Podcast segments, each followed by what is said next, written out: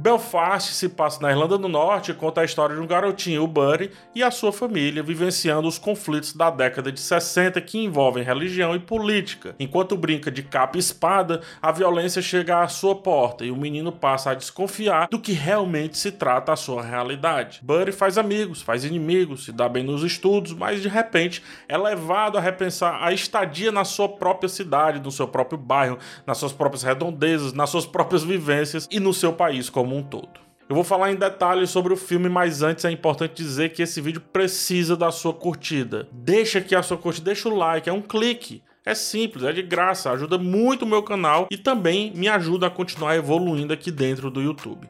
Te agradeço por esse gesto simples e tão importante e vamos lá conversar sobre o filme.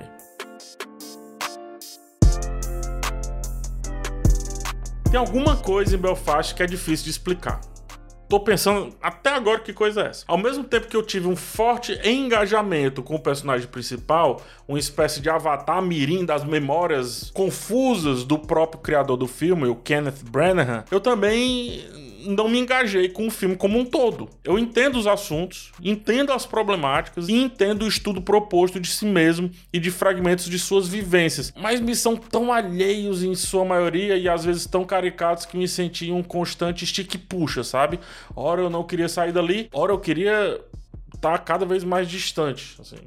Quanto mais distante, melhor. E aí, dessa reflexão inicial, surge uma excelente metalinguagem. Essa também parece ser a tema do Buddy, um garoto começando a entender as hipocrisias da vida e os seus elementos base, como religião, por exemplo. Enquanto ele ama Belfast e tem ali vários suportes para os seus melhores sentimentos, também se depara com momentos de difícil compreensão. Em uma cena lá, um líder religioso grita, prega certa dor, certo sofrimento, que é o exato oposto do que uma igreja, qualquer que seja, deva propagar. E aí a câmera, é, para com esse líder religioso, né, tá sempre aqui de baixo para cima, num, num contra-plongé, o que dá uma certa sensação de poder para esse cara, mas ao mesmo tempo não fui eu que posicionei essa câmera, então é um, é um poder preconcebido, né? E praticamente todos os adultos maléficos no filme têm essa visão de baixo para cima, porque afinal o olhar da lente ali é o olhar do Buddy, né? Que é um menino de 9 anos apenas. Mas voltando, o Buddy ele questiona então por que à igreja se uma disputa religiosa está criando caos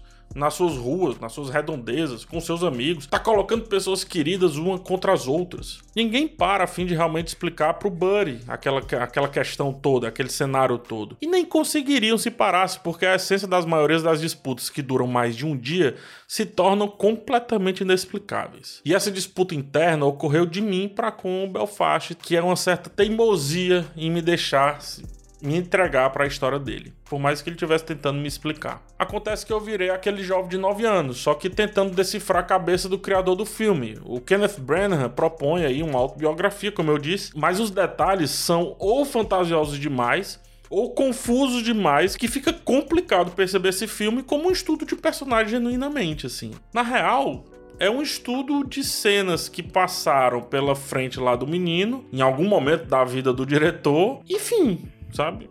É isso. É claro que ao final existe um assunto muito forte sendo tratado. É um filme sobre aqueles que ficam e sobre aqueles que se vão de diferentes maneiras. Mas o caminho para chegar nesse assunto passa por tantos tópicos, tantos tópicos tão desconexos que se torna muito complicado entender os vários começos e os vários finais que o filme fica abordando vez ou outra. São várias as cenas que não acabam sem terminar, são vários os assuntos que se vão sem nenhuma conclusão, e são vários os passeios custosos por situações que com certeza fizeram Kenneth Branagh ser quem ele é hoje, sobretudo aquelas que causaram dor e angústia, mas que para entender perfeitamente eu teria que ser o Kenneth Branagh. Então ainda é um projeto exageradamente pessoal. Tô dizendo que isso é ruim? Não, não é ruim. Vou trazer uma comparação. Roma, um projeto muito pessoal, mas que me deixou participar um pouco mais daquela história. Mas perceba que quando somos criança, tudo parece acontecer de uma vez só. Como se fosse tudo em um dia. Então, relembrar um ou outro acontecimento distante não traz todos os parâmetros de tal verdade. Sendo assim, o diretor e o fotógrafo escolhem o preto e branco ao falar da realidade e o colorido ao falar do fictício. Um teatro que aparece lá é colorido, um programa de TV ou filme, quer que seja, é colorido, mas a história central é preto e branco, face à falta de detalhes quando buscamos as nossas vivências mais longínquas. E é um preto e um branco com pouquíssimo contraste, brilho elevado, daqueles que cansam a vista quando assistido em ambiente escuro e difíceis de distinguir quando vistos nos ambientes claros. Afinal, memórias são exatamente assim, memórias longínquas, né?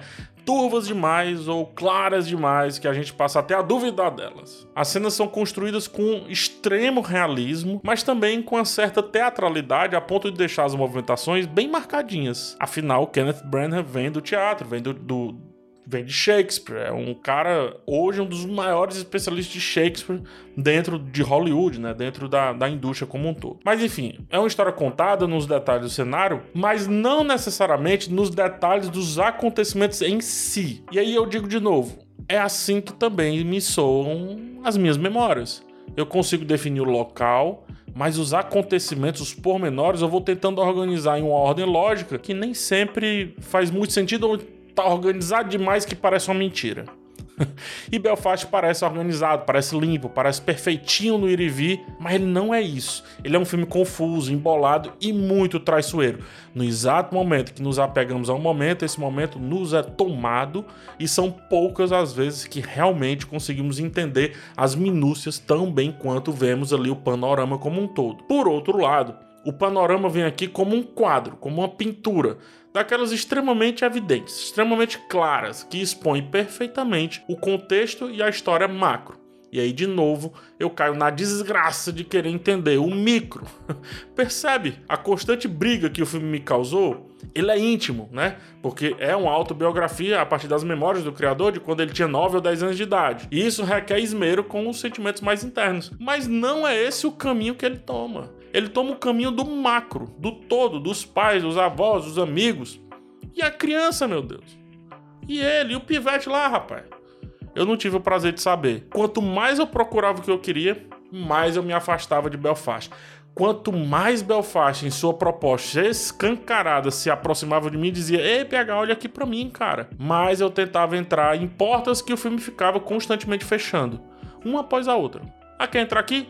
Porta na sua cara. Quer aqui, porta na sua cara. E quer saber? Isso foi muito interessante, cara. Foi muito legal. Ter o que eu não podia ter, buscar o que eu não tinha como encontrar, querer entender o que ninguém estava querendo me explicar, fez com que eu me sentisse uma criança. Aquelas crianças colocadas ali na mesa do lado e doida, sedenta para entender o que os adultos estavam conversando.